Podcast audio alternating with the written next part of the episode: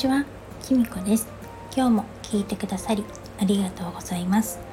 アラフィフワーママきみこの毎日ご機嫌に暮らしたい18回目の配信になります。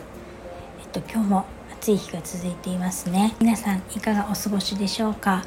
えっと私は今月からあのコーチングを正式にあの受けているんですけれどもある方から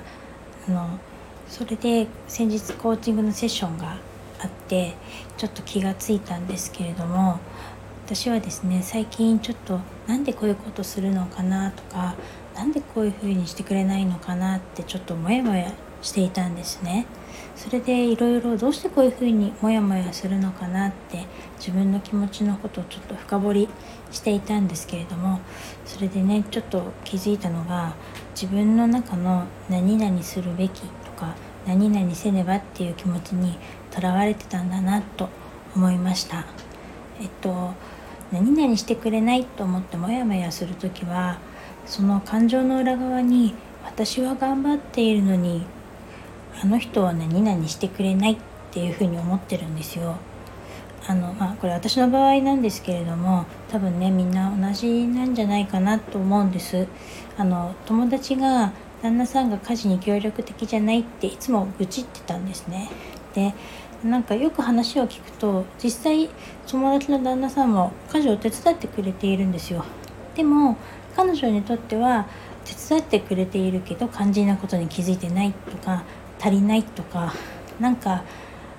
旦那がいると家にいるとモヤモヤしてついイライラしちゃうとかって話してたんですね。それって結局自分の思うように旦那さんが行動してくれないことに腹を立てていたんですよね。あの心の根底に私は頑張ってるのに旦那は言う通りにしてくれないっていう気持ちがあったんだと思うんです。なんか自分が忙しくて自分もいろいろ大変な中頑張ってるっていう気持ちがあるとついつい周りの人が自分の思う通りに動かないとモヤモヤしてきちゃうんですよね。私もつい最近までそういうふうに思っていたんだと思うんです。でもそもそも全て自分の言う通りに行動してくれる人なんていませんよね夫だろうと自分が産んだ子供だろうとみんな違う人間なので考え方とかも全然違いますしそれこそ何々するべきとか何々せねばっていうこともその人によって違うと思うんですよね。私と同じように何々するべき何々しなければならないっていうことが一致するところもあるかもしれないですけれども違うってことが当たり前なんじゃないかなってことに気づきました。えっとそれに私が頑張っていることと相手がやることっていうのは別のことで関係ないですよねそもそも。私が頑張っているからって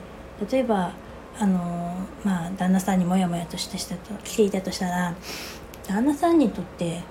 正直あまり関係ないですよね。まあ、好きで頑張ってるんでしょって言われたらそれまでそれまでですしなんか私が頑張ってるからあなたも頑張ります頑張りなさいってこういうふうにしなきゃいけませんっていうのもちょっとずうずうしいなって思ったんです関係ないんだ比べても意味のないことなんだってちょっとコーチングの中であのコーチングする前に気づいてはいたんですけれども昨日コーチとお話しする中で改めてやっぱりこういう比べても意味のないことなんだなってことが改めてあの言語化できたっていうかあの自分の中で受け入れることができました。えっと今日今回のコーチングでセッションでアクションプランで自分の中の何々するべきとか何々せねばっていうのを洗い出しましょうっていうアクションプランをですねコーチから提示していただいたのでちょっとそれを自分でやってみて自分の中の何々するべきとか何々せねばっていうことを解放していきたいなって思います。無意識に私よくやっちゃうんですけれども自分と他人を比べてることが多くてそれを改めてですねあの手放さなきゃいけないなっていうかっていうか手放したいなって。そしたらきっと楽になれるんだろうなっていうふうに思いました。今日はこのコーチングセッションを受けた気づきについてお話ししました。